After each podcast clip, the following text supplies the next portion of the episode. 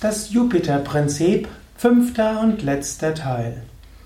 Hallo und herzlich willkommen zur fünften und letzten Ausgabe der Vortragsreihe über Guru Brihaspati, den Jupiter, das Jupiter-Prinzip in der Astrologie, vom Standpunkt der westlichen Astrologie und Jyotisha, der indischen Astrologie.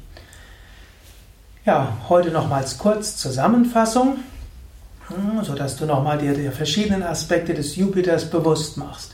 Jupiter ist der größte der Planeten. Jupiter ist der schwerste der Planeten. Guru heißt ja auch schwer und groß. Deshalb der Sanskrit-Name für Jupiter ist Guru, was in dem Fall erstmal heißt schwer und groß. So ist Jupiter, das Jupiter-Prinzip, die Größe und die Weite, auch die Weite des Denkens und die philosophische Weite, auch die Weite des Herzens, Jupiter-Prinzip ist auch die Großartigkeit und auch letztlich das Streben nach Größe. All das ist Jupiter-Prinzip. Wenn du eine Jupiter-Phase hast, dann ist vielleicht durchaus auch ein bisschen, kann auch mal ein bisschen Ehrgeiz dabei sein. Jupiter gehört ja auch zu den Feuerprinzipien. Das also auch Vata, Pitta-Prinzip, also Feuerstreben nach Weite und Größe. Aber es ist nicht so ehrgeizig, denn es ist irgendwo übergeordnet.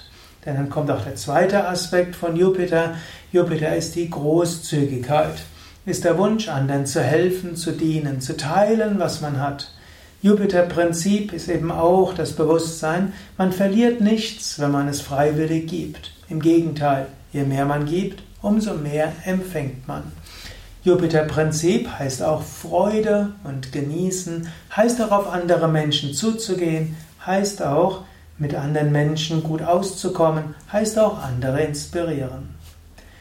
Jupiter-Prinzip heißt auch ein guter Umgang mit Glücksphasen im Leben. Glücksphasen im Leben genießen, dankbar sein, teilen, was man hat mit anderen und Bewusstsein, es wird auch nicht dauernd, an, dauernd andauern, irgendwann geht es vorbei, man sollte sich auch damit nicht identifizieren.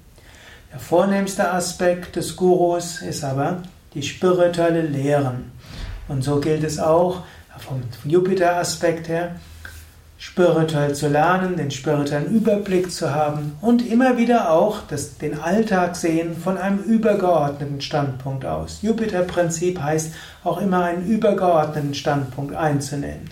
Nicht im Mauseloch dich verkriechen, nicht aus der Froschperspektive sehen, nicht irgendwo äh, in den jetzigen Schwierigkeiten ganz drin sein, sondern Jupiter-Prinzip heißt übergeordneten Standpunkt einnehmen und auch letztlich alles als Lernaufgabe zu sehen.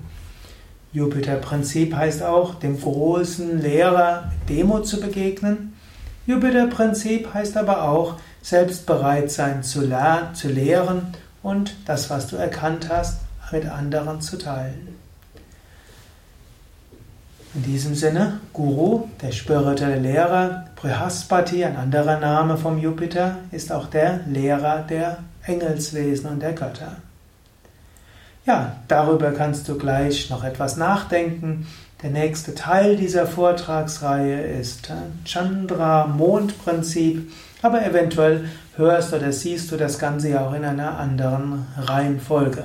Es geht jedenfalls weiter mit dem Jyotish Astrologie Podcast, aber der Teil über Jupiter ist damit abgeschlossen. Ja, ich werde zum Abschluss noch ein Mantra singen zur Anrufung des Gurus und damit auch des Jupiters, sowohl des spirituellen Lehrers als auch des Guru-Prinzips. Und du kannst danach oder dabei nochmals bewusst überlegen, lebst du das Jupiter-Prinzip?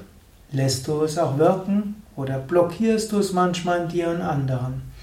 Erlaubst du dir Jupiter? Oder bist du vielleicht jemand, der zu sehr jetzt verhaftet ist und ein anderes Prinzip ist dran. Und in jedem Fall sieht das Ganze von einem übergeordneten Gesichtspunkt aus.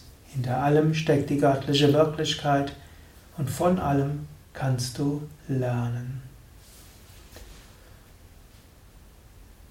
Gurur Brahma, Gurur Vishnu, Gurur Devo Maheshwaraha, Gurur Sakshat Parabrahma, Tasmai Shri Gurave Namah.